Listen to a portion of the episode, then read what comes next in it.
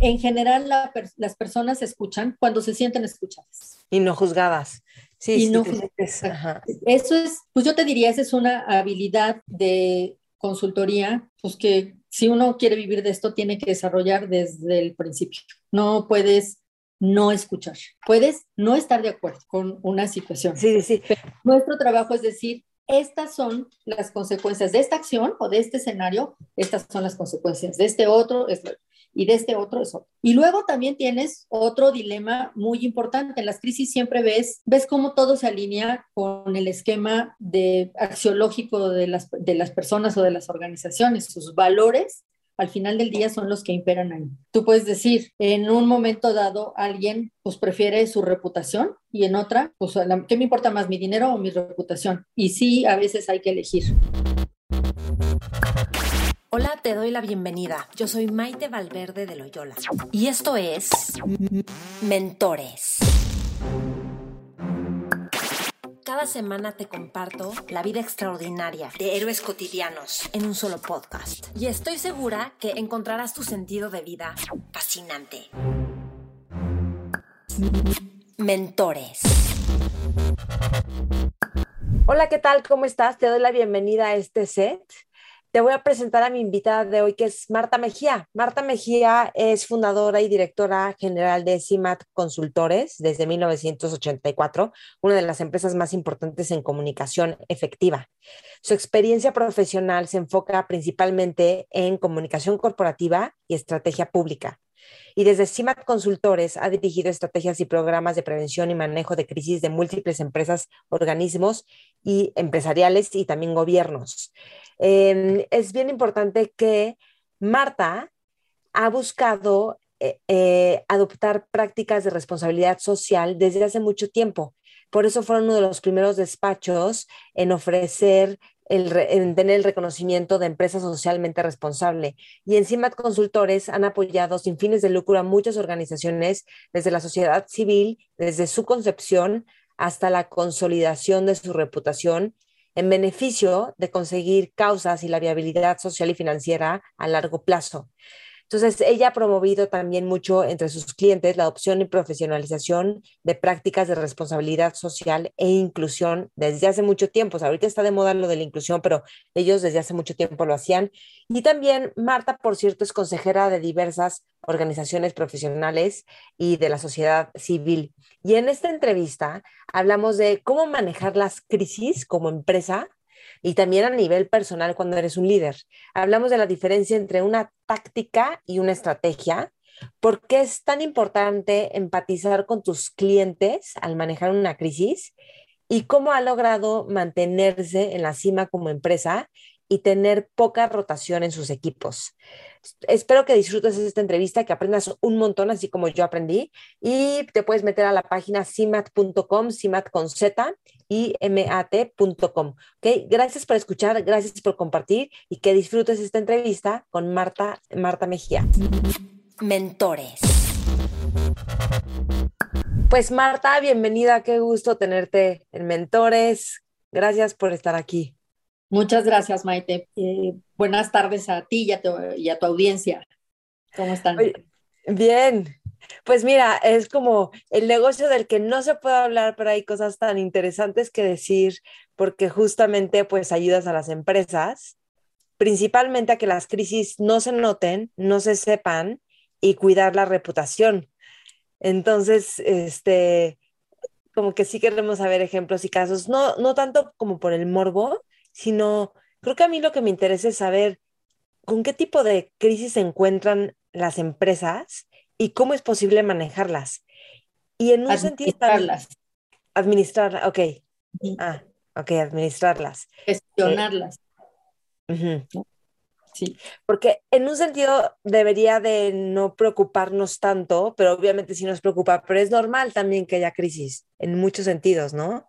O sea, yo me imagino como en universidades donde hay suicidios de alumnos. En, me explico, o sea, como que es como cómo manejar todo este tipo de cosas y un millón de cosas que seguro no nos imaginamos, pero cuéntanos un poquito de todo lo que está detrás de las empresas y cuál es el riesgo que corre una empresa si se sabe una crisis, ¿no? Que por ejemplo, si cotiza en bolsa, pues es gravísimo, ¿no? Puede caer, o sea, la acción de una empresa.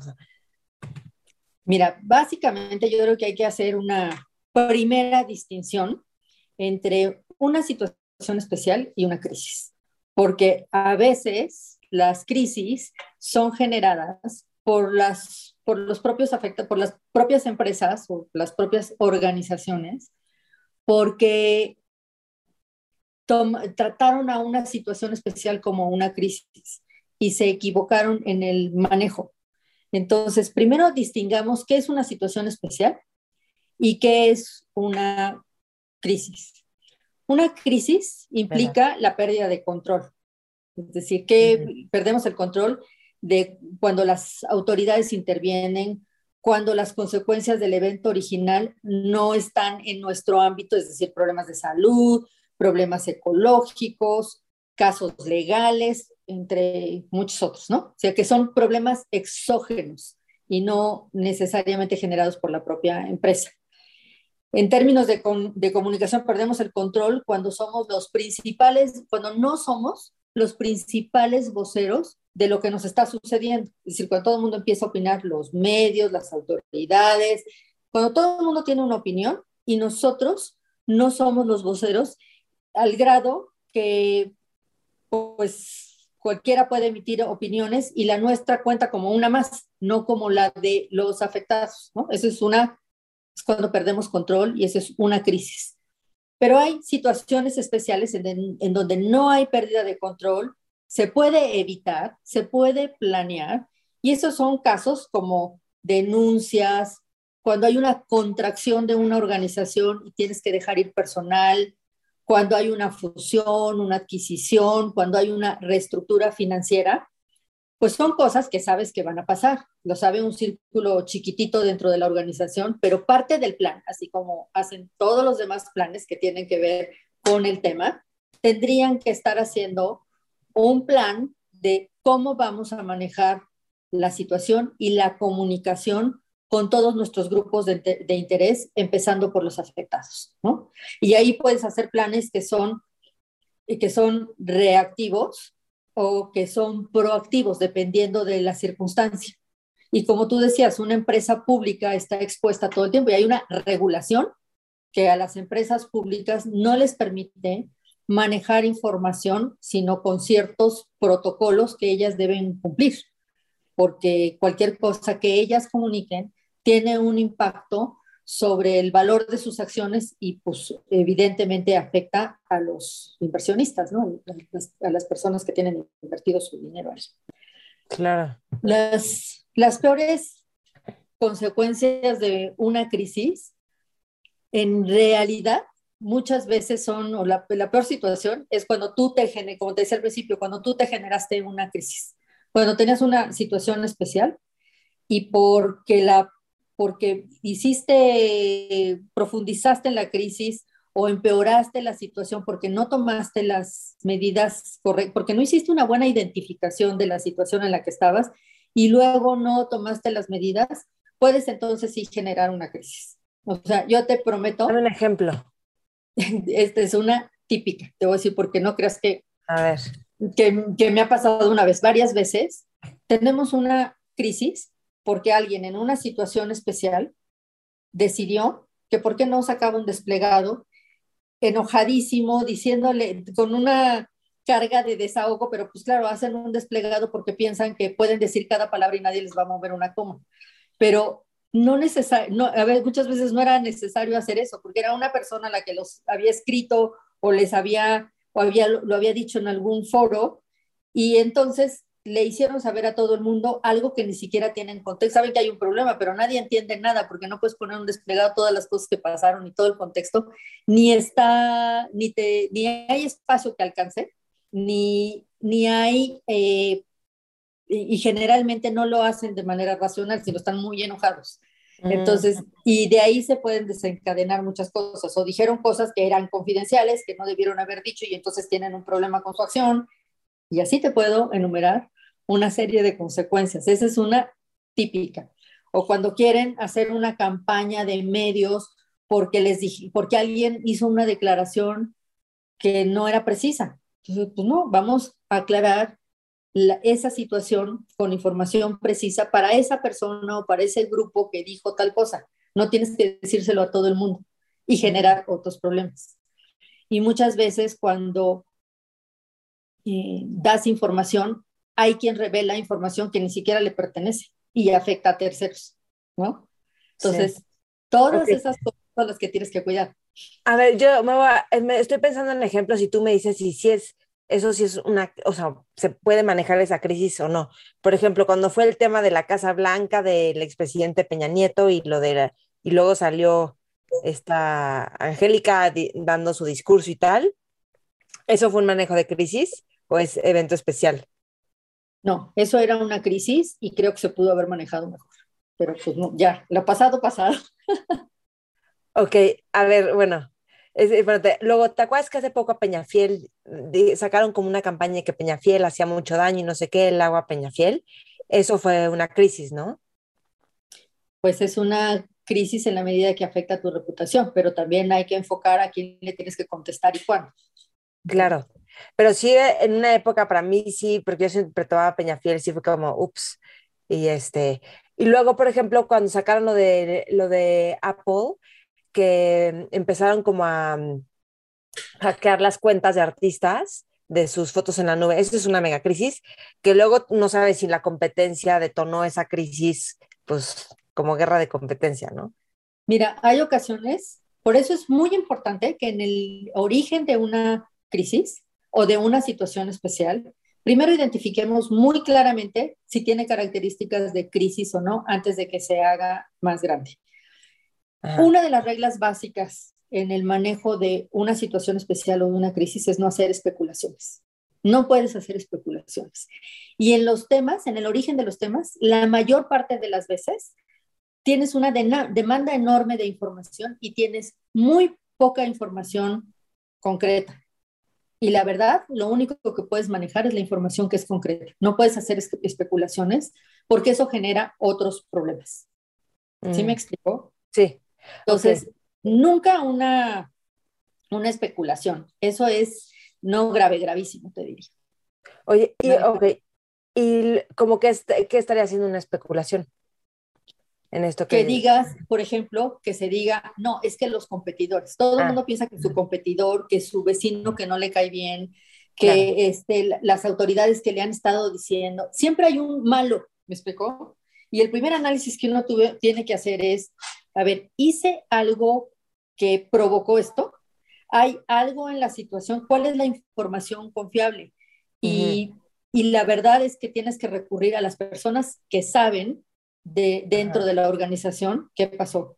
Tienes que recurrir a las personas que toman decisiones dentro de la organización y después comunicar efectivamente, pero uno no puede salir a comunicar sin tener eso claramente. O sea, hay, hay clientes que te llaman para decir, es que necesito que me ayudes a difundir, tengo una crisis, necesito que me ayudes a difundir un boletín porque pasó esto. No puedo hacer eso si no entiendo qué pasó, ¿no? Claro. Y eso es parte del trabajo que hacemos los consultores, ayudarles a entender en desde dónde estamos partiendo.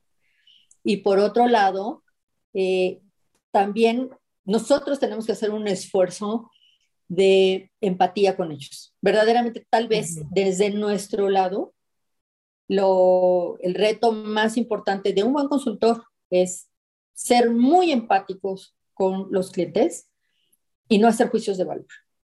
O sea, si lo hizo bien, si lo hizo mal, si debió haber hecho otra cosa, pues eso ya pasó. Lo que tenemos que hacer es ayudarles a administrar la situación actual y decirles con toda claridad en dónde están parados y qué pueden esperar. O sea, yo muchas veces tengo que comentarles a nuestros clientes, a ver, en primer lugar, quisiéramos que esto nunca hubiera pasado, pero ya pasó. Entonces, ¿qué vamos a hacer con esto?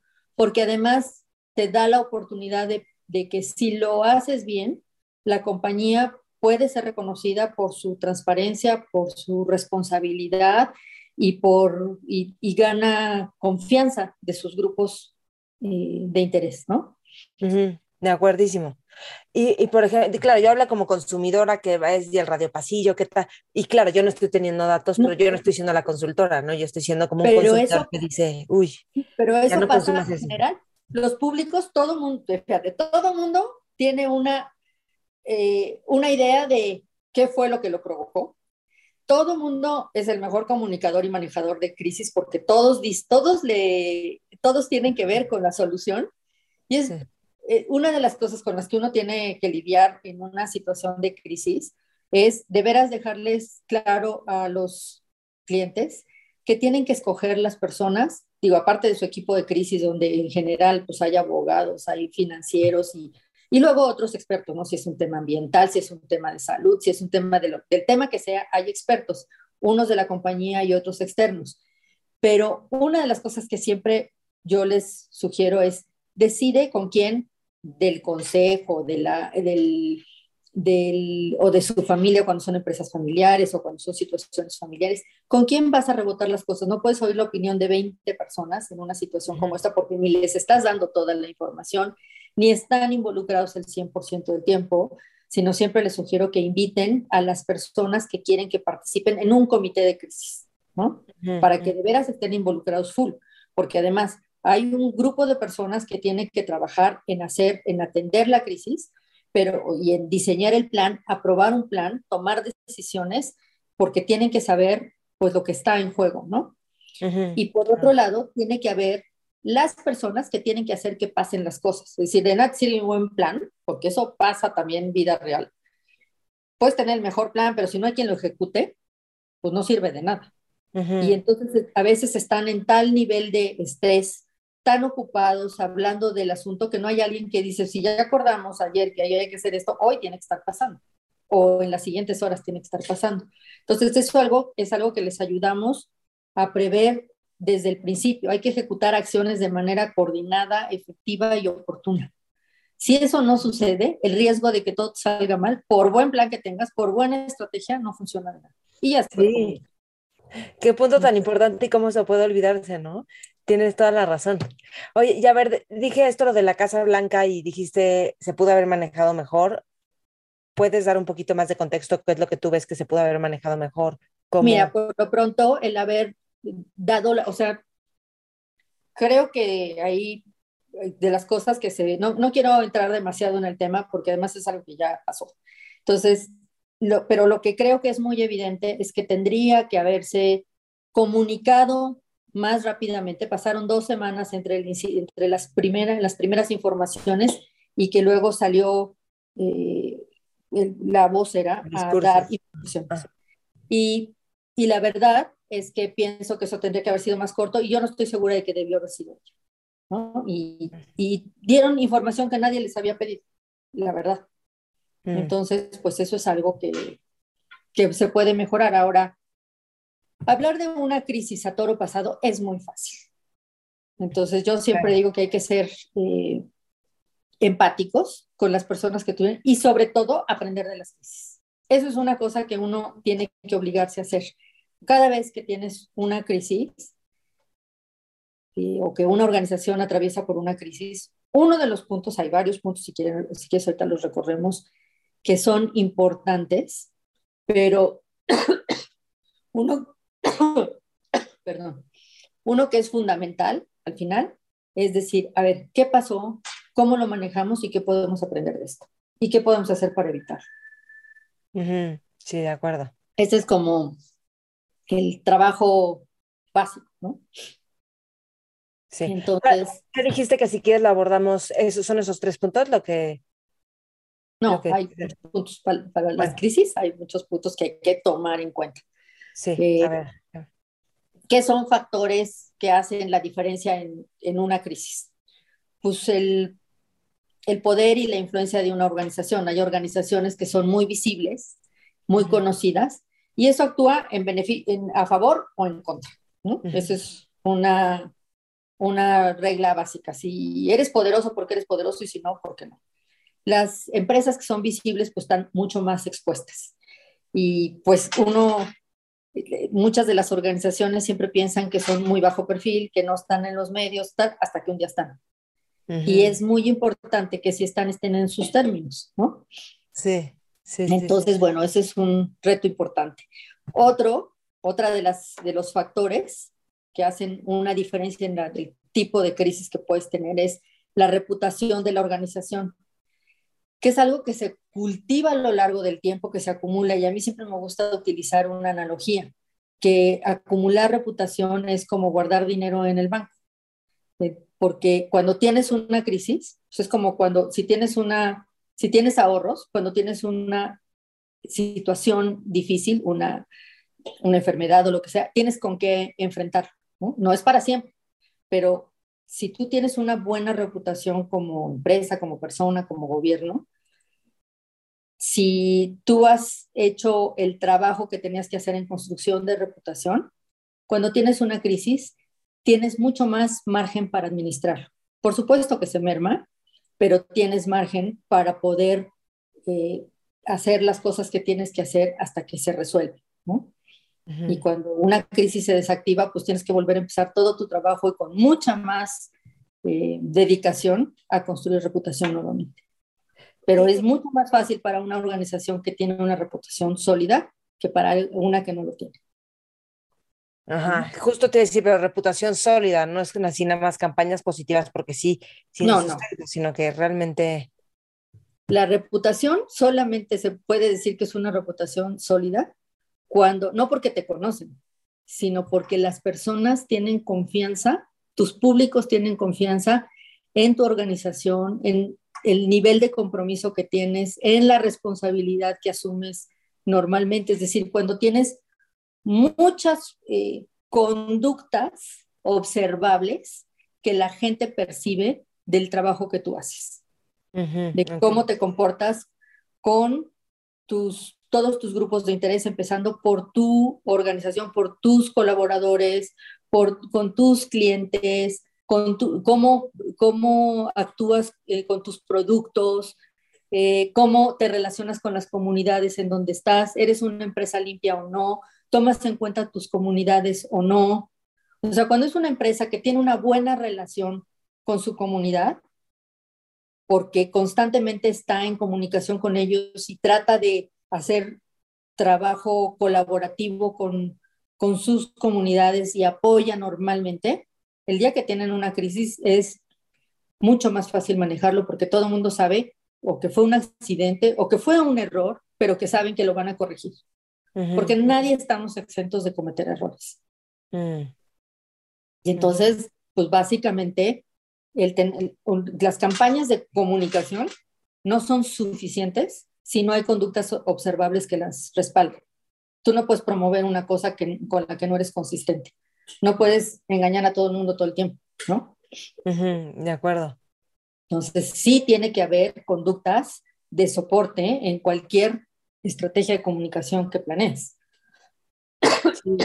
Fíjate que me estoy acordando del caso de una empresa de aluminio que no me acuerdo cómo se llama, americana, que tenían plantas y tenían mucha inseguridad y se empezaron a enfocar en que hubiera seguridad, seguridad. O sea, metieron una cantidad de dinero, empezaron a meter procesos para identificar en dónde, cambiaron máquinas, todo, todo, todo para la seguridad mejorarla y casi a un 100% la mejoraron.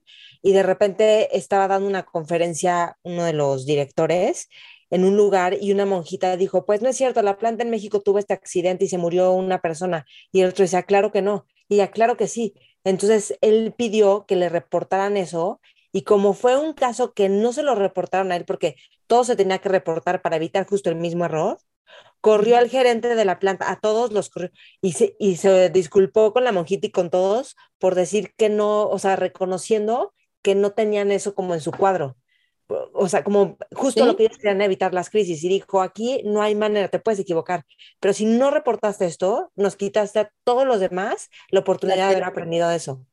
Eso viene en el libro de Charles Duhigg del poder de los hábitos, que son hábitos organizacionales, ahí. Sí, claro, 100%. Em, mm.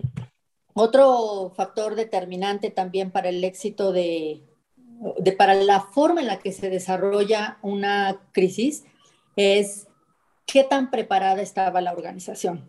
O sea, nunca estás suficientemente preparado para una crisis.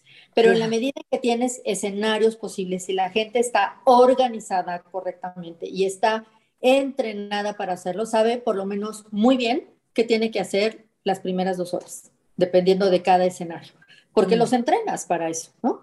Mm. Eh, otra cosa que es muy chistoso es también el contexto en el que estás, ¿no? Porque, por ejemplo, eh, si, si hay, si tú, si sale una nota sobre un problema que tuviste, un derrame en una planta, por decir algo, ¿no? Y que tienen que limpiar y todo este tema. Si además hubo una explosión en otro lado, ese derrame no va a ser relevante. Y te da tiempo de hacer todo lo que tienes que hacer. No, lo que no puedes hacer es dejar de ser responsable. No puedes decir aquí no pasó nada. ¿Me explico? Y decir, pues no salen los medios, yo ya acabé. Una de las cosas en las que les insistimos a nuestros clientes, qué suerte tuvimos hoy. Hay que asegurarnos que esto no nos vuelve a pasar porque la próxima no va a ser así. ¿No? Pero una de las cosas que es muy chistoso, y te, juro que sí he tenido casos de algún cliente que, pues, que no tiene experiencia, que llega y te dice, oye, ¿no podemos generar una nota más grande para que esta no se note tanto? No, no podemos hacer eso, tenemos que hacer las cosas bien, ¿no? Y, y de eso se trata. Pero bueno, hay empresas que, que lanzan como artículos de periódico para que se llene de buenas noticias y la mala noticia esté como súper abajo del, de Google, o sea. eso es para limpiar una huella digital. Pero cuando pasa algo, tienes que enfrentar qué sucedió y que lo tienes que corregir, porque si no lo haces, lo vas a tener a la vuelta del día. Y si esta vez no te pasó nada, te va a pasar, es, la, es el mejor indicador de tienes que hacer algo rápido bien. Y por otro lado, también pasa al revés, ¿no? Una, un incidente, si por elemental que sea, de que pueda tener alguna connotación sexual, en el entorno, por ejemplo, en el que tenemos ahorita, bueno, se vuelve un mega escándalo, ¿no? Porque mm. está en el ambiente el, el tema y todo mundo está, digo, y yo creo que está muy bien que hoy esté visibilizado el asunto, pero sin duda se magnifica y hay que atenderlo también con ese nivel de, de responsabilidad, ¿no? Entonces, bueno, pues este, te decía que tan preparada está la organización es muy importante. Hace toda la diferencia cuando está claro quién toma las decisiones, tomando en cuenta qué elementos, a quién se le transmite y a, quién se le transmite, quién y cómo se supervisa, que esa es otra, quién va a asegurar que las cosas sucedan como dijimos y cómo todos estos planes se convierten en acciones, ¿no? Y, y por otro lado, la, la mejor forma de tener buenos resultados es administrar la gestión, es gestionar correctamente que todas las estrategias que se están haciendo se están haciendo con ciertos principios, que son consistentes con los valores y la cultura de la organización. Es decir, no vamos a, y otra que es súper importante es pensar que, lo que, que no puedes tomar decisiones para resolver una situación de este momento. Tienes que pensar que cualquier cosa que hagas hoy, necesitas pensar que en el mediano y en el largo plazo va a seguir siendo sustentable. Tú no puedes hacer tapar un hoyo y destapar otro. Tienes que asegurar que lo haces de fondo. Ok, oye, pero bueno, es que estoy pensando, por un lado, necesitas ser muy empático, y lo acabas de decir, y por otro lado, ha de haber de repente líderes en organizaciones como muy necios en querer, en, a lo mejor en decir, no, no, ya, tapamos el hoyo así. ¿Cómo manejas tú eso? Porque tú al final tienes que hacer una labor de cambiarle la conciencia, la lógica, el sentido, para que vaya a más largo plazo y a lo mejor no va por sus beneficios inmediatos, porque pueden no importarle el, lo que va a ser a largo plazo a esa persona. Mira, esa es, una reacción que no solamente es que sean necios, es una reacción natural porque lo que quieren es salir de ahí y uno tiene que ser muy empático con eso. Y es, pues yo te diría que se parece a un proceso terapéutico en donde ellos mismos tienen que concluir, o sea, se tienen que escuchar. O sea, tú lo que haces es trabajo de consultoría, en donde los escuchas, les dices, entiendo, te sientes así y lo que quisieras es salir de esto Pero mira, si salimos de esta manera, las consecuencias van a ser estas, estas y estas. Y, y no es real que si no resolvemos de fondo esto, lo otro no va a ocurrir. O sea, va a ocurrir y va a ser peor. Cuando tú tienes la capacidad, lo estoy diciendo en cinco minutos, se puede llevar muchas horas, pero en general las personas escuchan cuando se sienten escuchadas. o sea, y no juzgadas. Sí, y no, Eso es, pues yo te diría, esa es una habilidad de consultoría, pues que si uno quiere vivir de esto, tiene que desarrollar desde el principio. No puedes no escuchar. Puedes no estar de acuerdo con una situación. Sí, sí. nuestro trabajo es decir, estas son las consecuencias de esta acción o de este escenario, estas son las consecuencias de este otro y de este otro es otro. Y luego también tienes otro dilema muy importante. En las crisis siempre ves, ves cómo todo se alinea con el esquema de axiológico de las, de las personas o de las organizaciones. Sus valores al final del día son los que imperan ahí. Tú puedes decir, en un momento dado alguien pues prefiere su reputación y en otra, pues ¿qué me importa más, mi dinero o mi reputación? Y sí, a veces hay que elegir. Y es muy claro, o sea, se vale cualquier cosa, ellos tienen que decidir qué les importa más, pero pues hay quien pone por delante su, su reputación antes que su dinero y viceversa. También hay quien así decide, pero es una mi trabajo es que sea una decisión consciente. Sí, sí, sí. y que puedan asumir las consecuencias y que y, y, hacerlos conscientes de que de todo hay una consecuencia y que esas consecuencias pues tenemos que asumirlas y de acuerdo a las decisiones que tomamos. Y al mismo tiempo yo creo que es un trabajo bien bonito el de dar las opciones y que lo decidan con conciencia y escucharlos y que se sientan escuchados, porque se vuelve algo muy íntimo y muy cercano. Y cuando, o sea, en un sentido... Es una relación de ayuda al final del día. Exacto. Y conoces una parte muy vulnerable y muy linda y a lo mejor también como muy maquiavélica de las personas, pero al final si van a decidir conscientemente, como que entiendes la complejidad de lo que es ser ser humano, los intereses. Mira, yo diría que cuando a nosotros nos llaman es porque alguien, por lo menos en esa organización, pensó que necesitaba ayuda. Alguien. Claro. Y a veces parte de la ayuda es que, que les ayudemos a generar los argumentos para otras personas dentro de la organización, a otros stakeholders. Y eso es parte de lo que hacemos. Pero casi siempre que alguien pide ayuda es porque está consciente de que hay algo que puede hacer mejor. Y entonces es mucho más fácil. Lo que sí es una realidad es que cuando tú estás en una crisis estás con una carga emocional muy fuerte y el trabajo que hacemos los consultores es ayudarlos a que pasen del nivel emocional al nivel racional y puedan tomar sus decisiones en el nivel racional, no en el emocional. Mm. Mira, una de las cosas que, digo, es hasta un chiste que siempre hacemos y siempre les digo, se los digo honestamente, cuando me es que quiero hacer un desplegado. Entonces digo, ok, mira, vamos a hacer el, desplegado, se los digo, vamos a hacer el desplegado terapéutico. Ya que lo tengamos hecho, me dice si lo quieres publicar o no, ¿no? Porque pues casi siempre están muy enojados, entonces vamos a hacerlo.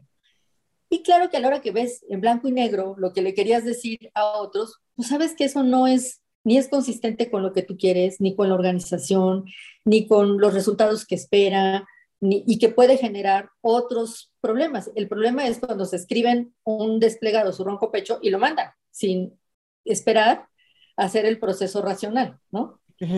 Entonces, sí hay ocasiones en las que necesitas desplegados y son muy importantes, pero son las, menos de las veces. Casi siempre, y además los medios aprecian mucho que les des información confiable.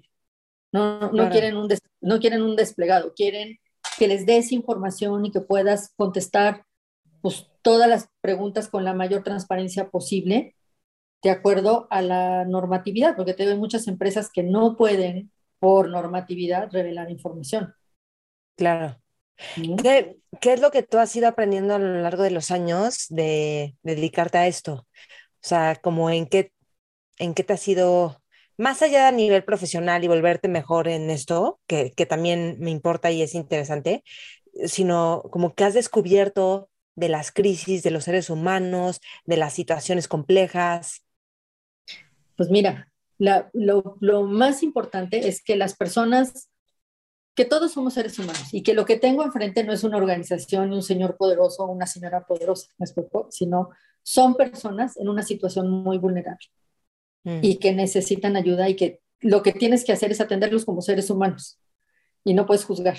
Eso es tal vez lo más importante en una crisis, porque entonces ya está ya estás en un nivel de confianza que saben que pueden confiar no en mis recomendaciones, sino en las decisiones que ellos van a tomar con todos los elementos, porque mi trabajo es, y el de mi equipo, porque además no soy yo, es, soy yo y un equipo que preparamos pues todos los escenarios y los argumentos necesarios para que esas personas puedan tomar sus decisiones pues de manera racional y con todos los elementos posibles a su alcance. Ayudamos a que los grupos de abogados financieros este, y expertos pongan sobre la mesa la información y nosotros lo podamos documentar dentro de un escenario y puedan tomar las mejores decisiones. Lo más importante es que estás en una relación de ayuda y que de verdad, de las habilidades más importantes en estos casos es tener la capacidad de, desde luego, ofrecerles un método, pero de ser muy empáticos con ellos. Son seres humanos en una situación muy vulnerable. Sí, ok.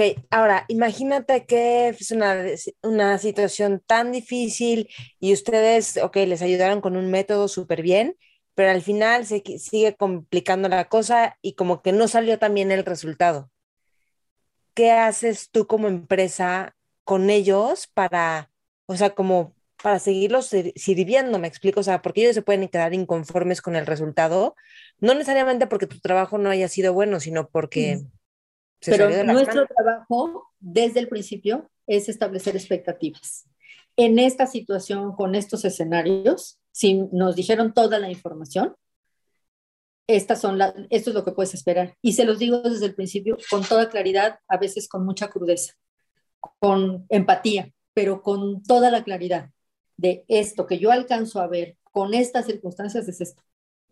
Mm. Y pues, no, a veces no les gusta qué va a pasar, pero ese es el mejor resultado. También les dices, a partir de ahí, una vez que está desactivada la crisis, podemos hacer todas estas cosas para recuperar. Si te gastaste todo el dinero que tenías en el banco de reputación, pues ahora hay que trabajar en recuperar, ¿no? Claro. De una manera distinta. Yo te diría que si está bien hecho ese trabajo, en general no tienes, y como además vas paso a paso con los clientes, nosotros no tomamos una decisión por ellos nunca. ¿Me explicó? Sí. no, no, como en nuestro trabajo está muy claro que los clientes toman sus decisiones, nosotros nunca actuamos como voceros, siempre formamos a alguien para que lo pueda hacer con habilidad dentro de la organización. Y y no tenemos personal a su cargo, eh, perdón, no tomamos a nuestro cargo, yo no le doy instrucciones a ninguna persona de la organización. Puedo hacer recomendaciones, pero no puedo dar instrucciones a nadie.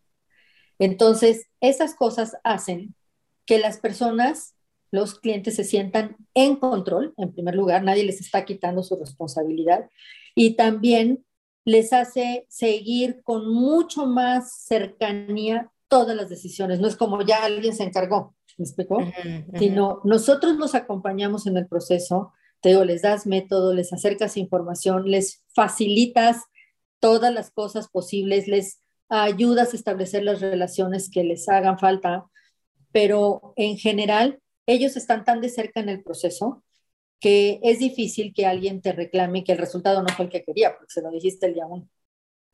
O sea, te digo que muchas veces les decimos, pues lo ideal sería que esto no estuviera pasando, pero esto ya pasó, ¿no? y, a veces se tienen que desprender de personas, a veces tienen que dejar ir un pedazo de su negocio, a veces tienen que pues, pagar indemnizaciones o multas muy grandes, o todas esas cosas son una realidad. O tienen que hacer una inversión muy grande por lo menos de inmediato, por ejemplo, cuando en el caso de accidentes, pues el desembolso lo tienen que hacer inmediatamente, porque no hay duda que lo más importante son las personas afectadas, es decir, si hay eh, fallecidos, si hay, víctimas, es lo primero que tienes que atender, al mismo tiempo que eh, las familias de fallecidos, si los hubo, y hay que asegurar que tienen todos los recursos para que este paso que es tan, esta situación que es tan horrible, sea lo menos, les afecte lo menos posible, por lo menos no tengan preocupaciones adicionales a su pérdida. ¿Sí me explicó? Sí, sí, sí.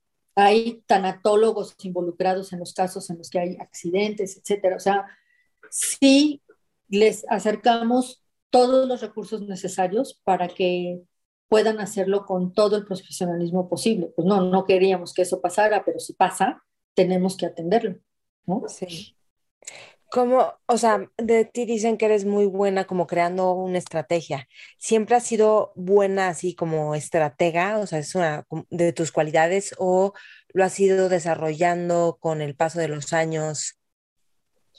Pues mira, como todos, yo creo que aprendemos en el libro y después tienes que hacer que funcione y desde luego hacerlo muchas veces te alimenta muchísimo. A ver, mi fuente de aprendizaje más importante para mí la práctica. son, mis clientes. Porque siempre tienes un cliente haciéndote una pregunta que muchas veces tengo que decirles, mira, nunca lo he tenido que resolver, pero déjame ver cómo lo vamos a resolver. Entonces, siempre tenemos como los, las habilidades y los recursos al alcance para resolver problemas pues, que antes no habíamos resuelto, pero pues hemos resuelto muchos otros. Creo que es tiene que ver con pensamiento estratégico, en distinguir muy claramente lo que es una estrategia de lo que es una táctica y visualizar muy rápidamente los escenarios posibles. Mm. Porque si tú visualizas muy rápidamente los escenarios posibles, entonces también tienes la oportunidad de hacer eh, estrategias mucho más enfocadas. Y, y, tienes que tener la habilidad de distinguir cómo una acción de corto plazo va a impactar en el largo plazo. Sí, me imagino un juego de ajedrez así, tal cual, ¿no? Que pues empieza como imaginarte todas las jugadas, si yo muevo este, él va a mover esto y yo esto, esto, pero si él mueve acá, entonces, y ya son como... Yo, yo siempre me refiero a eso como el tablero de control. Me explico decir, ¿dónde están todas las piezas y cuáles nos hacen falta? Y dónde estamos más vulnerables, ¿no? Dónde no tenemos... Claro. ¿Cuál es la diferencia entre una táctica y una estrategia? Una estrategia ve el todo y tiene que ver, y, lo que hace es describir la concatenación de acciones y de decisiones en el tiempo. Una táctica corresponde a una acción puntual que resuelve algo muy específico. Ahora necesitas las dos cosas. Necesitas una buena estrategia, pero tácticas muy bien ejecutadas y pensadas fuera de la caja, muchas de ellas. Lo único que tienes que hacer es que estén alineados en un concepto de, de negocio, un concepto de institución o un objetivo estratégico de la compañía. Ok. Ahora, hay, a mí me parece muy interesante cómo es que, que, fundaron esta empresa y, o sea, ¿qué te llevó a esto? Y al mismo tiempo, ¿cómo han mantenido después de 25 años la empresa como lo más top en México cuando ahora ya hay competencia extranjera? Y, o sea, ¿Cómo has logrado esto y por qué te acercaste a este negocio? Pues mira, creo que la esencia de nuestro trabajo viene de la confianza de nuestros clientes. Mm. La compañía tiene, o sea, esta compañía tiene 39 años. O sea. A 39, yo dije 25, ¿verdad? No, tiene 39. Ya no quiero decir porque eso revela mi edad y bueno, no. Pero con mucho gusto, pues. A mí me da mucho orgullo que empezamos como pues una compañía de comunicación fundamentalmente, en donde lo que hacíamos en origen era pues eh, comunicación para los colaboradores, comunicación para los medios, eh, hacíamos estrategias de comunicación sobre todo interna y externa en alguna medida. Con el paso de los años, los clientes nos fueron presentando retos yo me acuerdo la primera vez que dijo, ¿por qué no hacemos un, en, situaciones en donde había que ponerse de acuerdo muchas empresas, muchas de ellas ya eran mis clientes, y entonces dice, bueno, pues a ver, a todos los conozco, les, todos tenían confianza, entonces pues les ayudábamos a establecer objetivos comunes para, por ejemplo, proyectos ambientales, ¿no? que hicimos varios así al principio. Y entonces, pues son como coaliciones para promover el medio ambiente, ¿no? El reciclaje de productos, o que sea, ¿no? Y, y eso pues es algo que yo no había hecho 20 veces, pero pues alguien nos lo pidió en algún momento y lo hicimos y luego así se fueron dando las cosas al punto de que te piden que resuelvas pues todo, toda clase de problemas o retos. Yo te diría que si de algo me siento orgullosa es de que a CIMAT llegan los retos más importantes de las compañías y los problemas más graves que quieren resolver, ¿no? y, y, la verdad es que hay un equipo de profesionales hoy impresionante, la verdad estoy orgullosísima de mi equipo, porque nosotros tenemos muy poquita rotación. La verdad, el grupo directivo tiene pues más de 20 años todos, 22, 23, hay quien tiene 25 años aquí. Y, y hay otros ya están jubilados, ¿no? los que eran más grandes que yo ya están jubilados. y, y, por otro lado, hay mucha gente joven pues, que tiene, o sea, las, muchos de nuestros directores tienen, directores de cuenta tienen más de 10 años. Y tenemos siempre jóvenes ingresando a nuestra organización. El promedio de edad de, de CIMAT debe estar, no, no, lo he visto este año, pero debe estar alrededor de 34 años. Entonces, o sea, yo soy la que desequilibra la balanza. Ah. Pero, ¿Cuánta, ¿Cuánta, gente trabaja en CIMAT? 180. Wow. Y entonces, pero son, es un grupo interdisciplinario, que eso es lo que hace muy rico el trabajo para nuestros clientes. Nadie tiene como un jefe y un equipo, sino todos nos movemos, nos parecemos más a una amiba que se mueve de diferentes formas. Así es nuestra organización. Los equipos se conforman de acuerdo a las necesidades de nuestros clientes o permanentes o eventuales. ¿Me explico? O sea, tú puedes estar en, si tienes, si necesitas especialistas para un tema en particular, o sea, alguien puede estar manejando una cuenta en el day to day, pero puede ser que alguno de nuestros clientes quiera hacer justamente prevención y manejo de crisis, entonces viene el equipo de especialistas a hacer desde el diseño del, del programa de prevención y manejo de crisis, el protocolo, eh, los talleres, las, eh, los talleres y la formación de los equipos de crisis y los talleres para asegurar que todo el mundo ha practicado lo que tiene que practicar de acuerdo a las necesidades de un, de un cliente. Pero igual puede ser que quieren eh, empezar a hacer todos sus temas de, de, de inclusión y, de, y de, diversidad e inclusión. Entonces viene un especialista de nuestro equipo ayudar a este otro equipo que está en el day to day haciéndolo todos los días, ¿no? De construcción de reputación. O sea, nosotros hacemos comunicación eh, institucional, corporativa, hacemos comunicación eh, organizacional, comunicación mercadotécnica, eh, y desde luego tenemos un área de investigación de opinión y tenemos comunicación financiera, por ejemplo, también.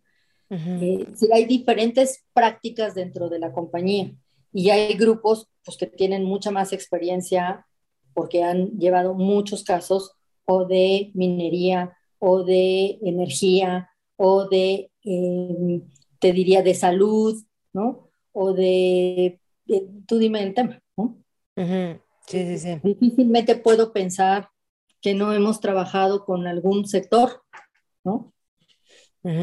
Sí, y me decían que no hay, que justo no hay, algo, no sé si es de la forma correcta de decirlo, pero roles, o sea, más bien se arma el equipo, lo que se necesita hacer, pero yo siento que sí tiene que haber roles en el sentido de que, pues necesitas decir quién es el contador, o sea, necesitas un rol, me explico, o sea, necesitas el rol de quién es el líder del proyecto. Tenemos un, un, grupo que es el back office, que eh, tenemos un grupo de administración que además también es sui generis porque ellos han tenido que aprender a trabajar con un equipo que justamente es intercambiable, no hacen la administración de una empresa que tiene departamentos, centros de costos, ya sabes, nuestro, nuestra forma de organizarnos es muy distinta.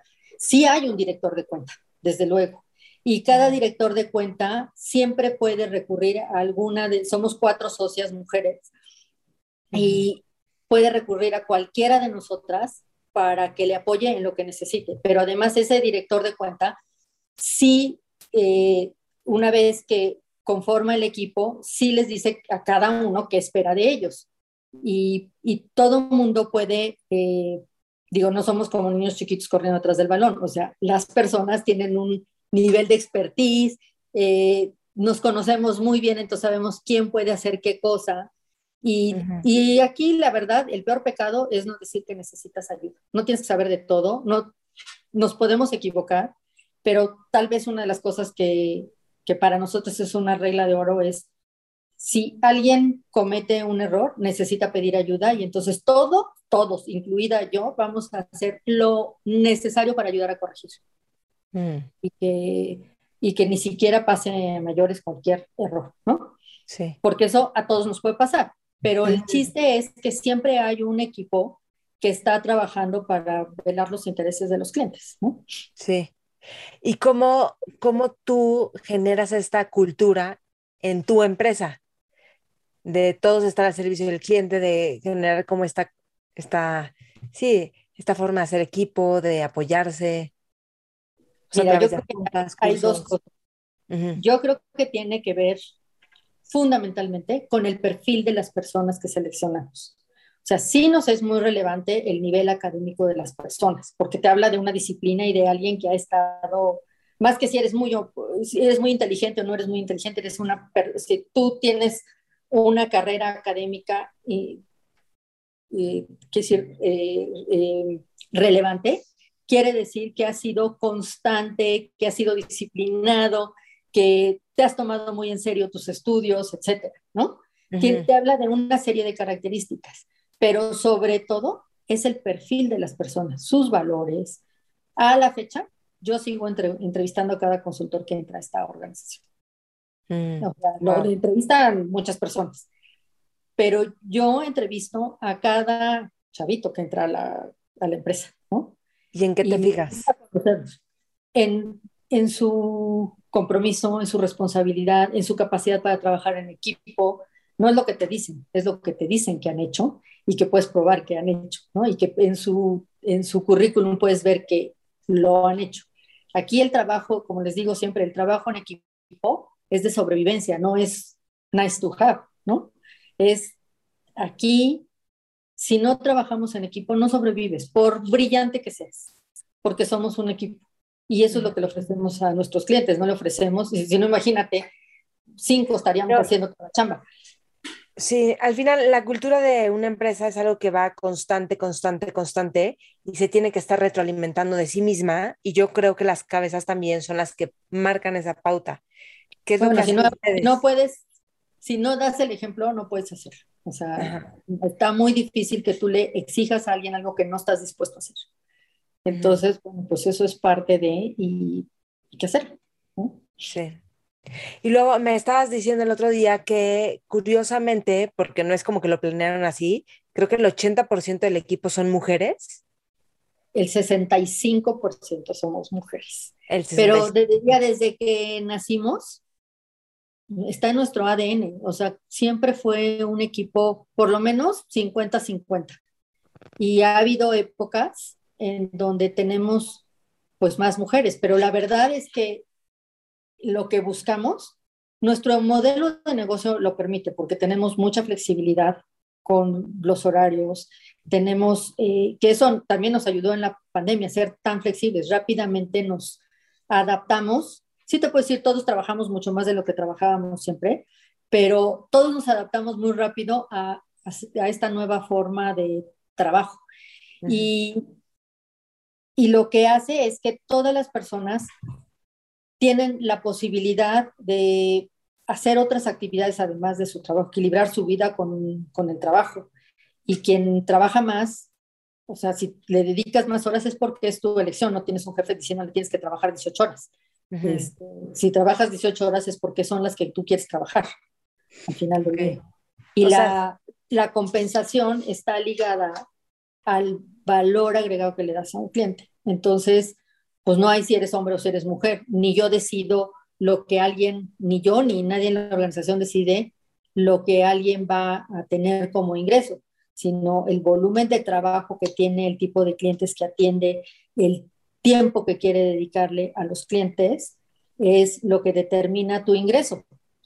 Cada persona, en cada consultor, en cada proyecto es pues, nuestro socio al final del día, porque tienen un ingreso variable.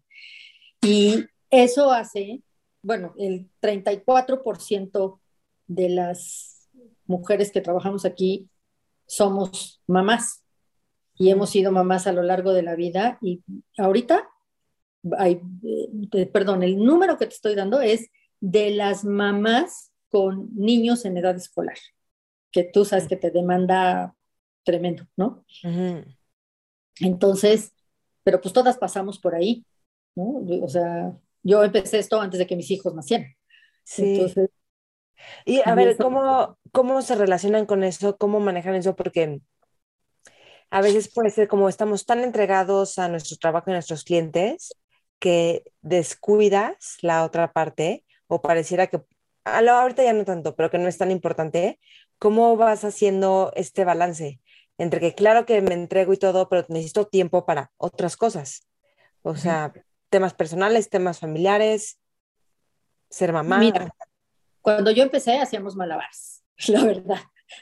Y hoy seguimos haciendo malabares, pero creo que hoy es mucho más abierto. Aquí, pues, pero no solamente las mujeres, los hombres también me pueden decir, tengo que llevar a mi hijo al doctor.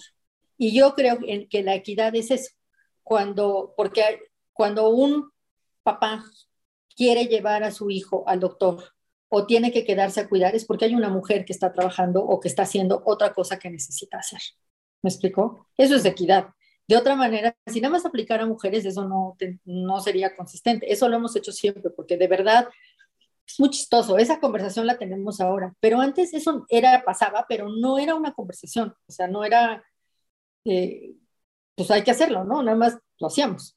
Pero no era una conversación de si deberíamos hacerlo o no deberíamos hacerlo. Era necesario, se hacía. Y, y la verdad, como los valores te orientan y los reconocimientos en esta compañía están ligados a la responsabilidad, yo no le tengo que decir a ninguna mamá con niños chiquitos que a qué hora tiene que hacer qué cosa. Ella lo hace. no, la ventaja que tiene, porque la verdad, cuando tienes niños chiquitos y trabajo, es la muerte, duermes poco. Pero tú decides cuándo lo haces. ¿Sí me explico? Y eso te hace toda una diferencia. Y, y, la verdad, o decides que quieres abarcar menos trabajo dentro de la oficina para poder dedicar más tiempo a, la, a tu... Por ejemplo, aquí nunca hicimos, porque no, nunca nos regimos por un horario. Aquí nunca hicimos trabajos de medio tiempo, nunca ni, ni creo que funcione. Pero sí puede haber alguien que te diga, oye, me embaracé, quisiera que a partir de que nazca mi bebé, en lugar de llevar cuatro cuentas, quiero llevar dos. Dil. Nadie le va a decir que no. ¿Me explico? O sea, al contrario. ¿Y cómo te ayudamos? eso, es un, eso es un hecho, ¿no? Pero siempre fue así, es lo que quiero decirte. No es, ah, hoy tenemos hasta este, cuarto para amamantar al bebé. Mm. Pero eso, eso sí no existía antes, te lo tengo que decir. Pero en los últimos años, yo creo que los últimos seis o no, como siete años, tenemos un cuarto para amamantar a los bebés, porque ya vimos que de todos modos es algo que se necesita. Entonces, y hay, hay lugar para hacerlo, y tienes refrigerador, y tienes todo lo necesario para poder hacerlo. Ok. ¿Y cómo, cómo se han mantenido tan exitosos, o sea, con los clientes? Porque justo cómo te haces publicidad para manejar crisis si no puedes contar los casos, y lo, pero no, o sea, el que nadie sepa nada es lo que hace el éxito de tu negocio, pero ¿cómo le haces para entonces tener tan buenas cuentas, tan buenos clientes? Pues la verdad, yo tengo que ser muy agradecida porque son nuestros propios clientes los que, nos recomiendan. Es como cuando le, cuando sabes que una amiga está enferma y le recomiendas al mejor doctor que tú conoces para eso. habla con mi doctor por lo menos. Es igual. O tu terapeuta, ¿no? Entonces, muchos de nuestros clientes llegan porque alguien más nos recomendó y pues casi siempre es alguien que nos conoce bien y que sabe lo que puede esperar de nosotros. Y, y la verdad, eso es lo que hace nuestra cartera de clientes que muchos de ellos pues siempre están dispuestos a recomendarnos con alguien y que, que, tiene una necesidad similar a la que ellos tienen o que ellos tuvieron en algún momento. Y la verdad, pues yo no puedo, tenemos clientes de muchísimos años, o sea, nuestros clientes, eh, una buena cantidad de nuestros clientes tienen más de 20 años con nosotros, otros 10, pero quiero decir, casi todos nuestros clientes excepto que nos hayan contratado para, y aún así, que nos hayan contratado para una cosa particular, en el tiempo, pues siempre aspiramos a que regresen con nosotros o para otra situación o para un trabajo permanente. Hay clientes que eran chiquitos, haz de cuenta, y que empezamos con ellos y les ayudamos en una etapa a ciertas cosas, y después regresan unos grandotes que te dicen, es que ahora quisiera hacer estas otras cosas y esto que nos ayudes a crecer más, ¿no? Por ejemplo. Entonces, eso es, yo te diría, es uno de los trabajos más satisfactorios que hay, si, si esto es lo que te gusta. Pero para nosotros, y eso es de lo que yo también me siento muy orgullosa, es que esta pasión por lo que hacemos, pues no solamente es mía. La verdad es que cada persona en esta oficina te puede, si le preguntas sobre tu trabajo o sobre sus clientes, pero más sobre sus clientes, te hablan con una emoción y una pasión y te los defienden, pero por sobre todas las cosas, ¿no? Entonces, eh, la verdad es que es, es, un, es muy, muy satisfactorio tener pues la, la cartera de clientes que tenemos, porque pues, son más que clientes, son amigos, muchos de ellos, pues porque los hemos acompañado a lo largo de los años. Entonces, pues es, es un gusto, es un, yo te diría, es un privilegio poder hacer lo que más te gusta todos los días. Y es padrísimo. Sí, es hacer lo que más te gusta y también creo que se vuelve lo que más te gusta cuando te vas volviendo bueno en algo y vas descubriendo como todo lo que te va dando un trabajo constante, el crecimiento en eso, que salga muy bien, entonces todavía se vuelve más disfrutable. Sí, desde luego, porque tienes, mira, hay clientes que vienen muchas veces, regresando a las crisis, vienen con sintiendo que traen una crisis enorme y como les digo, a ver, esto no es una crisis, es una situación especial y la vamos a manejar así y así y así y así, porque a veces son cosas que para nosotros son la 927 y para ese cliente es la primera vez que le ocurre y no sabe dónde está parado y no sabe qué tan grande es y lo siente horrible. Entonces, como ayudarles a decir, a ver, o como igual que cuando vas al, siempre me gusta hacer esa analogía, que nuestro trabajo se parece a una sala de emergencias. Es decir, a ver, no, no es una emergencia, si te vas a curar con medicina, no te preocupes. O, pues también cuando llegan todos averiados, que quieren cirugía plástica el día uno, como les digo, a ver, con, respecto de las expectativas. a ver, esto es como, como una sala de urgencias. Si te acabas de dar el choque de tu vida y vienes con todos los huesos destrozados y tus signos vitales inestables, lo primero que tenemos que hacer es estabilizar los signos vitales. Luego, enyesar todos los huesos y ver que sanen. Y luego ya nos encargamos de la cirugía plástica, pero no vamos a empezar a hacer cirugía plástica cuando estamos viendo si tus signos vitales se estabilizan. No te quieres morir en el camino, ¿no? Sí. Fíjate que... Sí, sí, sí, y termina, termina. Sí, que, es, que es un poco lo que nosotros hacemos, y eso es parte de establecer expectativas. Pues todos quisieran que les arreglara la reputación el día que llegan. Espérate, compañero, si tenemos aquí un problemita, ¿no? Que tenemos que resolver primero. Y, o sea, lo que haces manejo de crisis, ¿respetan horarios como de en fin de semana no trabajamos o sí? No, no, no. Ah. Todo el equipo, todos los, todas las personas que estamos dispuestas a atender crisis, sabemos que eso no existe. Es como, como un hospital, como una sala de emergencias. O sea, no hay un médico que te diga yo, bueno, sí, hay algunos médicos que te pueden decir, porque eso decidieron en sus vidas. Como aquí hay personas que dicen, no, yo mira, yo en fin de semana no quiero, no me meto a crisis, ¿no? Las crisis no respetan ni vacaciones, ni días festivos, ni este ni fines de semana. O sea, es que cuando te gusta no tienes tema, ¿no? Porque es como, claro. Y además, pues la verdad, con el tiempo hemos aprendido a hacer guardias, ¿no? O sea, por ejemplo, yo no me voy de... Yo tomo una llamada, aunque esté, digo, yo tengo clientes que me han confesado que sin conocerme, sin nada, quisieron trabajar con nosotros porque les tomé una llamada en Australia, me explicó, al otro lado del mundo en un horario rarísimo, etcétera. Pues porque siempre lo hago, porque no puedes estar en este negocio y no atender, ¿no? Número uno. Y número dos, hoy, eh, la verdad es un equipo bastante sólido, con muchos años haciendo esto, muy amplio, lo cual también nos da la posibilidad de ayudarlos en muchos lugares al mismo tiempo. Sobre todo, digo, yo no me voy de vacaciones si no tengo la certeza de que hay alguien senior capaz de atender una crisis si surge alguna crisis. O si tenemos una crisis ongoing. Cuando tenemos una crisis ongoing, no me, no me despego de antes del celular, ahora de, del Zoom, ¿me explico? Pero, pero de todas maneras hay personas altamente capacitadas, tan capacitados o más que yo, para hacer este trabajo en, en, en las épocas en las que pues yo no estoy físicamente aquí, ¿no?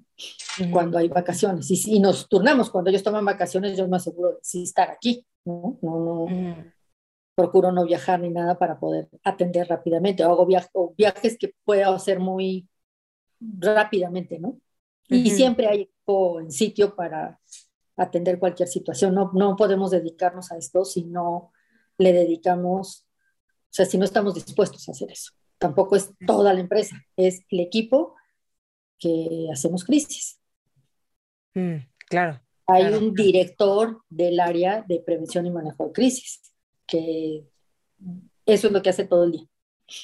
¿Y dónde te, o sea, bueno, dónde, bueno, seguro hay mil libros de manejo de crisis y todo esto y estudios y, o sea, como, ¿tú de dónde te vas, te sigues nutriendo, alimentando o al final el que estás preparando siempre, ¿no?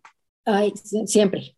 Hay muchas lecturas, pero además por lo menos eh, un par de personas de nuestro equipo va a certificarse cada año a, diferentes universidades en crisis y toman los talleres con el jefe de bomberos, con el jefe de la policía, con de Estados Unidos o de Inglaterra, ¿no?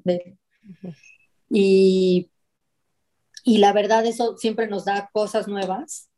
Y ahora en línea puedes tomar un montonal de cosas que te interesen. Antes teníamos que viajar, hoy ni siquiera tenemos que hacer eso. Lo que es muy padre es el intercambio de experiencias con estas personas que hacen eso todo el día o desde el lado del cliente, sobre todo desde el lado de un cliente, ¿no? Ya es el jefe de bomberos, ¿no? Y cómo ve las cosas y cómo tiene sus protocolos y qué les preocupa. Todo eso nos da insumos. Sí, y, pues es, la manera en la que nos alimentamos, pero como te digo, nuestra fuente de, de crecimiento y de información es lo que nos obliga a estar siempre preparados y siempre mejor, es lo que nuestros clientes nos exigen, los retos que nos plantean, a los que tenemos que darles una respuesta. Entonces estudiamos todo lo que sea necesario de donde sea para poder resolver aprendemos mucho de los colegas con los que trabajamos. Por ejemplo, los despachos de abogados, pues yo les he aprendido muchísimo. Hay cosas que dices que ya sabes que tienes que cuidar y que tienes que hacer, pues porque lo has vivido muchas veces en equipos de abogados, ¿no? O los financieros, o los expertos en, pues a veces cuando ha sido el caso, expertos en salud, o expertos en diferentes temas, ¿no? Los que corresponden, medio ambiente. Entonces, aprendes siempre les decimos a nuestros clientes, yo tengo que aprender de tu organización y conocerla casi también como tú, pero sus temas también. Tenemos que estudiar, tenemos que hablar con expertos, tenemos que eh, leer, tenemos que hacer análisis. Nosotros tenemos invariablemente una vez a la semana una reunión de equipo para revisar los temas que están en el ambiente y que debemos, de los que debemos aprender, de los que debemos analizar, tenemos que ver las conversaciones, tenemos que ver los expertos que se han manifestado de dónde podemos obtener más información, las organizaciones que existen alrededor de los temas y cómo podemos aprender de ellas, etcétera, ¿no? son muchísimos los, trabajamos mucho con los organismos empresariales también, como, y, y pues también aprendes muchísimo porque justo hay grupos de trabajo de expertos. ¿Qué has aprendido tú de tus clientes? Pues mira, casi de todos los temas. Eh, si yo había estudiado, ellos nos obligan a aprender más de cada materia, ¿no? Y siempre están, ellos siempre están buscando mejores prácticas y casi siempre vienen a la mesa con algo de, estas son las mejores prácticas que yo aprendí, ¿me puedes ayudar a implementarlas? Bueno, pues vamos a diseñar algo para México, ¿no? Así te puedo decir de ESG, ¿no? Pues ahora tenemos que, estamos desarrollando, tenemos, eh, le estamos ayudando a nuestros clientes a, a hacer sus estrategias de ESG para que justamente algo que hoy no es no, ya es una exigencia para muchos, todos los que están en bolsa eh, prácticamente es una exigencia, pero hay muchos que se tienen que preparar para eso. Entonces, eso te obliga a estudiar, a ir a tomar cursos. Digo, no todo lo hago yo, lo hace un equipo. Hay gente que se está especializando en eso y que, eh, y que trabajamos y tenemos asociados de los que también aprendemos, expertos, etcétera, ¿no? Entonces, hay muchas fuentes. Lo único que te puedo decir es que no hay una sola fuente. Tenemos, hacemos uso de todas las fuentes a nuestro alcance y si pensamos que no es suficiente, buscamos más fuentes para aprender de los temas que necesitamos para darle un servicio a nuestros clientes. Mm. ¿Y mm, em, ¿tú, tú sientes alguna diferencia en el género? O sea, no porque quiera comparar, pero cuando de trabajar con mujeres y con hombres, como qué, tomas de cada parte o qué... Mira, yo difícilmente podría ser una diferencia, me explico, porque la verdad, y la verdad no, no, ni siquiera podría serlo, no sé si así es la vida, pero en esta oficina, como así crecimos y todos tenemos mucho tiempo, nunca hubo una diferencia. Entonces, lo que sí te puedo decir es que tener grupos equilibrados, donde hay hombres, mujeres, este, de, diferentes, eh, de diferentes disciplinas, sí te da enfoques totalmente distintos. Tener gente con mucha experiencia y jóvenes, por ejemplo. Yo te voy a decir, de las cosas, a mí me da mucha risa, pero cuando de pronto me dicen, vienen muchos jóvenes a, porque me los mandan mis clientes, mis amigos, todo el mundo, a oír un consejo. Y yo siempre les digo que les tengo que dar las gracias porque yo aprendo mucho más de ellos. Por supuesto, les puedes dar un consejo de cosas que para ellos, que a ellos les den certeza de ciertas cosas. Pero sobre todo, yo te puedo decir que aprendo muchísimo porque me permite entender mejor qué está pasando en las nuevas generaciones, qué les importa, por qué les importa y qué están dispuestos a hacer y qué no.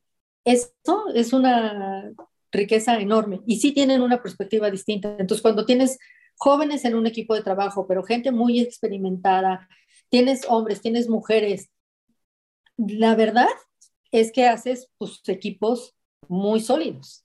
Siempre tienes perspectivas distintas. ¿Qué, ¿Qué, les importa a las nuevas generaciones ahorita y por qué? Pues mira, yo creo que una de las cosas que sí les importa muchísimo es que las empresas en donde trabajen sean transparentes, transparentes y consistentes. Es, eso es como un tema muy constante. Les importa conocer los valores de las empresas, les importa saber que pueden tener ciertos rangos de libertad. O sea, las reglas, tienes que ser muy claro con ellos de, estas son las reglas. Y, por ejemplo, yo cuando los entrevisto les digo, a ver, estas son las reglas. ¿Tú crees que puedes vivir con estas reglas? O sea, antes decías, estas son las reglas de mi oficina, ya. Y hoy me aseguro de preguntar si estas son las reglas con las que puedan vivir, ¿no? Me dicen que sí y que, o no, ¿no? Porque ya te dicen, no, bueno, eso sí me costaría mucho más trabajo, ¿no? Entonces, son como eh, circunstancias que para ellos son importantes. Tener movilidad, ¿no? Y entonces tienes que explicarle que explicarles que la movilidad no es solamente vertical, que la movilidad es también horizontal y muy amplia y es tomar más responsabilidad, es hacer diferentes cosas, ¿no? que, la, que la movilidad no es me, tengo un título diferente o tengo un puesto más alto. Ya no es así. Y, y lo más padre es que a ellos eso no les importa tanto, ¿no? O sea, Lo que quieren es saber que pueden crecer, que pueden aprender, que tienen flexibilidad. Entonces, mira, gracias a Dios, no estamos tan tiesos para esas generaciones porque lo hicimos a lo largo de la vida. Hoy tiene que ser más rápido, más veloz, mucho más, eh, tienes que estar mucho más sensible a cosas que a lo mejor antes no. de acuerdo. Pero es muy padre. Tener gente joven en la, en la oficina tal vez es de lo que más vitalidad nos da. Y nosotros tenemos un programa que se llama Praxis, en donde convocamos pues a los mejores perfiles y por eso nuevamente tengo que decirte, sí, los, sí tienen que tener ciertas características en términos académicos, pero sobre todo perfiles en donde son, son personas dispuestas a aprender, a emprender, a, a tomar cierto nivel de riesgo calculado, ¿no? Con, como les digo, con red. O sea, hay que ser audaces, pero hay que tener red, ¿no? No, no se avienten a hacer cosas solitos, tienen que hacerlo acompañados y con la asesoría correcta, pero la verdad es que yo te puedo decir sin temor a equivocarme que cualquier persona que trabaja en CIMAT sería exitoso en cualquier parte.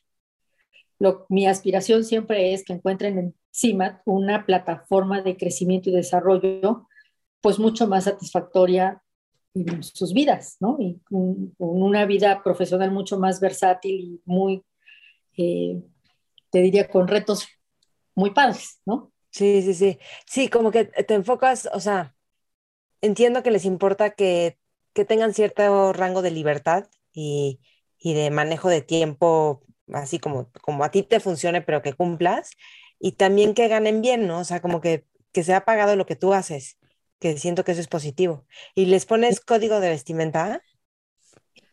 Sí, ciertos códigos sí, o sea, depende. Ahora, estamos, ahora somos un poco más flexibles, pero antes era bastante estricta en ese sentido, te tengo que decir, pero hoy estoy un poco más flexible en, en eso. Lo único que siempre les digo es, a ver, cuando vas a ver a alguien que te importa, te arreglas, ¿no?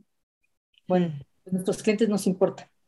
Y te arreglas para ver a tus colegas y para ver a tus clientes, porque necesitamos también mostrarles que nos importan. Entonces, haces un esfuerzo por verte bien y estar presentable y seguir los códigos de, eh, de conducta y de vestimenta de nuestros clientes.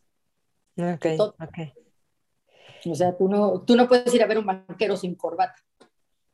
Bueno, ahora ya podrías, a lo mejor, pero antes, ni de, o sea, antes estoy diciendo hace dos años, ir a ver a un banquero sin corbata, qué raro, ¿no? Todos están con corbata, pues no, no puedes. Pero hoy también, pues por ejemplo, con todas las startups, pues te encuentras a todo el mundo en t-shirt y tenis. Y entonces, pues nuestro equipo va hasta muy arreglado para los, para ver a los, a los clientes a veces, ¿no? Con los startups. Sí. Pero sí, un poco se trata de adecuarnos a los códigos de nuestros clientes también. Ok. Marta, si estuvieras en una mesa con jóvenes visionarios, emprendedores, aventureros, exploradores, ¿qué les aconsejarías? ¿Qué les aconsejaría? Que, que sigan sus instintos siempre, pero que sean muy respetuosos de todos los demás, que sean empáticos, que sean respetuosos, que tomen riesgos, pero riesgos calculados, y que verbalicen lo que sienten, lo que piensen, pero con respeto. Porque creo que una de las cosas que es muy importante, o sea, la, es ser asertivo, pero asertivo en el sentido más amplio. Yo tengo derecho a expresar mis sentimientos y mis necesidades y mis objetivos, sin invadir los derechos de los demás. Entonces, yo no puedo, o sea, no me corresponde ni evaluar ni decir que el otro está mal. Yo tengo derecho a expresar cómo me siento yo y cómo me gustaría que fueran las cosas. Y eso siempre los invito a que lo digan. Lo que no pueden es, porque a veces eso pasa, que, piensan que ser eh, asertivo es decir las cosas como van y no pensar en cómo se siente el otro y hacen juicios de valor en el camino. Aprender a hacer eso joven es de las mejores herramientas que alguien puede tener. Es una herramienta de comunicación muy básica, pero que si aprendes a hacer bien, la verdad, seguramente los harán mejores personas también, porque te obliga a ser empático, a escuchar, a muchas otras habilidades interpersonales que te sirven para la vida. Sí, ay, qué bien. ¿Algo más que quieras agregar, Marta? Que sé que tenías varias cosas apuntadas y quizá quieres agregar algo. Básicamente has cubierto tú todo. Me preguntaste todo. Eh, ah, qué bueno. Te agradezco muchísimo tu tiempo y, a tu audiencia por escucharnos. Y por supuesto estoy a tus órdenes para lo que necesites. No sé ni cómo andamos de tiempo, pero quede ¿Qué, ¿Qué tal me dijiste hace rato? Pero bueno, es demasiado tiempo, pero yo te dije, no te preocupes, se va a pasar de volada. Se pasa de pues volada. Se pasó. Sí, sí, se pasó de volada. ¿Ya viste? Pero bueno, cualquier cosa, bueno, se pueden meterse a la página CIMAT con Z, Y, yo igual voy a poner el link. Y latina, y latina. Z, ah, perdón. y latina. M-A-T. Ajá, CIMAT. Marta, ¿dónde te podemos encontrar? En el teléfono de mi oficina que es 5659-0709. Ok, muy bien, perfecto. Y también, bueno, en la página, ¿no? Que voy a poner el link aquí abajo en la descripción. Muy bien. Pues muchísimas gracias, Marta. gracias a ti y gracias a tu audiencia por escucharnos esta tarde. Gracias. Mentores. Espero que hayas disfrutado esta entrevista con Marta Mejía. Me encantará saber de ti qué es lo que más te sirve esta entrevista, qué es lo que más te gustó. Y pues bueno, estamos en contacto, ya sabes, aquí Mentores con Maite, todas las entrevistas, comparte las con otras personas a quienes también pueda servirles, gustarles. Gracias por escuchar, gracias por compartir. Estamos en todas las redes como Mentores con Maite y yo como Maite Valverde de Loyola. Mentores.